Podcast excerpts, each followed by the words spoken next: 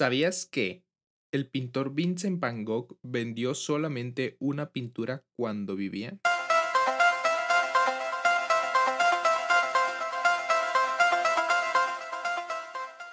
¿Qué tal?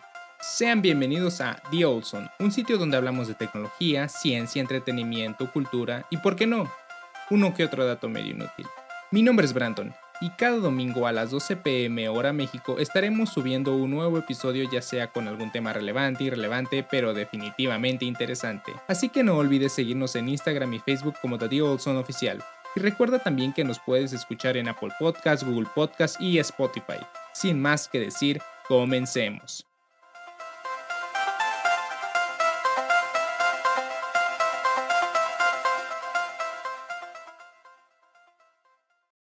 Hola, hola. Espero que hayan pasado una feliz Navidad en compañía de sus seres queridos y amigos y que el recalentado no los tenga hartos ya. Pero ok, el día de hoy no hablaremos de algo, sino de alguien, el cual puede estar junto a las mentes más brillantes del siglo XX. Y claro que sí, como ya vieron en el título del episodio, hablaremos de Nikola Tesla. Que la verdad, para realizar este episodio tomé los momentos más importantes de la vida de Tesla, así que si creen que me faltó algún dato, pueden enviármelo por Instagram o Facebook. Pero ¿quién fue este personaje de figura enigmática, controvertido y comprometido visionario e inventor que se adelantó a su época? Pues bueno, Nikola Tesla nació en Smiglan, espero pronunciarlo bien, la actual Croacia, el 10 de julio de 1856. Se crió en un lugar religioso, siendo su padre sacerdote y su madre ama de casa, la cual inventaba artilugios para poder hacer los labores de la casa, siendo ella quien impulsó a Tesla a crear e innovar. Pero con tan solo 17 años, Tesla enfermó gravemente de cólera, y esto pudo haber cambiado nuestro mundo como lo conocemos hoy en día, ya que estuvo a punto de no recuperarse. Su padre, al ver que pues no se recuperaba, le prometió que si lo hacía, éste podría asistir a la mejor escuela de ingeniería que existiera, el cual era el sueño del joven Tesla en ese entonces, por lo cual al recuperarse, en 1875, Tesla comienza sus estudios en la Universidad Politécnica de Graz, en Austria, y es aquí cuando el propósito que se fijaría Tesla hasta el final de sus días empieza a cobrar forma, el cual era idear el modo que la energía gratuita pudiera llegar a todo el mundo. Posteriormente de terminar sus estudios universitarios, en 1881 viajó a Budapest, donde trabajó en la Compañía Nacional Telefónica. Y es aquí donde a Tesla se le ocurrió la idea del motor a inducción. Pero finalmente Tesla llegaría a París, donde encontró un trabajo en la compañía de Edison, donde Charles Batchelor, un asociado de Edison, le hizo la oferta de que trabajara directamente con Thomas Alva Edison, y es así como en 1884 Tesla llega a Nueva York. Como dato curioso, ese también es el año en que llega la Estatua de la Libertad a Estados Unidos. Y con unos pocos dólares y una carta escrita por Batchelor que decía, Conozco a dos grandes hombres, y usted es uno de ellos.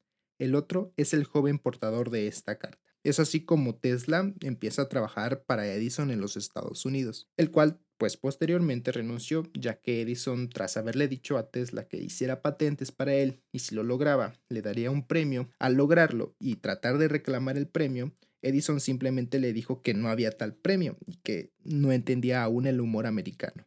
Tras este trago amargo, en 1888 la Western Union Company le proporcionó a Tesla los fondos suficientes para poder dedicarse a investigar y trabajar en el desarrollo de los componentes necesarios para generar y transportar la corriente alterna. Que pues él decía que era mejor que la de Edison, que era la corriente directa, que pues obviamente también todos sabemos que al día de hoy Tesla estaba en lo cierto. A esta constante disputa de ver cuál era mejor, si la de Edison o la de Tesla, se le conoce como la guerra de las corrientes.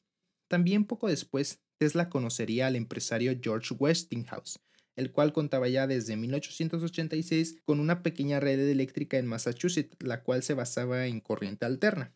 Pero le faltaba algo, y ese algo era el motor de inducción que ya anteriormente había patentado Tesla. Se dice que el empresario le ofreció 60 mil dólares por la adquisición de 40 patentes, además que también recibiría 2 dólares con 50 por cada caballo de potencia generado gracias a la venta de esta electricidad.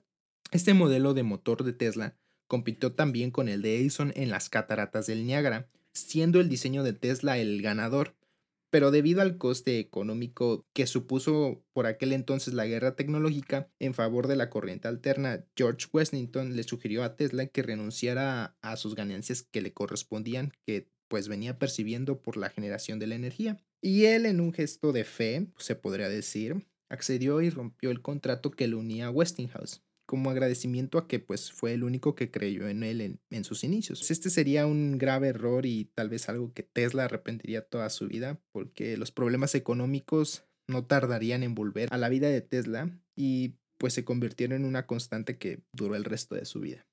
Y por si no fuera poco, Tesla también tuvo problemas con Marconi, quien se le atribuye el invento de la radio. Marconi, quien había ganado el premio Nobel en 1909 por su invento, aunque Tesla había patentado la idea en 1896, pero la oficina de patentes dio marcha atrás y terminó otorgando a Marconi eh, la patente del invento.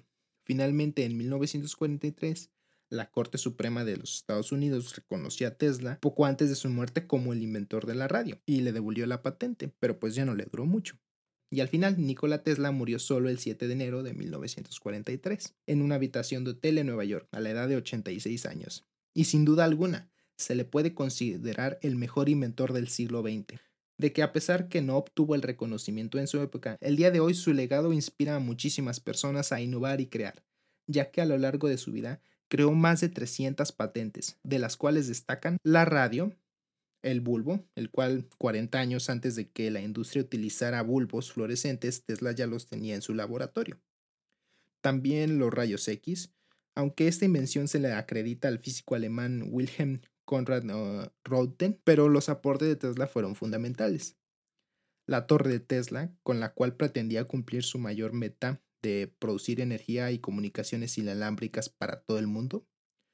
También las luces de neón, que fue uno de los grandes inventos que se le atribuyen a él, que según numerosas referencias Tesla las mostró en la Exposición Universal de Chicago en 1893. Y bueno, entre muchas patentes más que tuvo. Pero esa fue la historia de Tesla, que sin lugar a duda le debemos muchísimas comunidades que tenemos hoy en día. Pero por mi parte sería todo en este episodio. Espero que les haya gustado y recuerden seguirnos en Facebook e Instagram como The Deal Solo Oficial.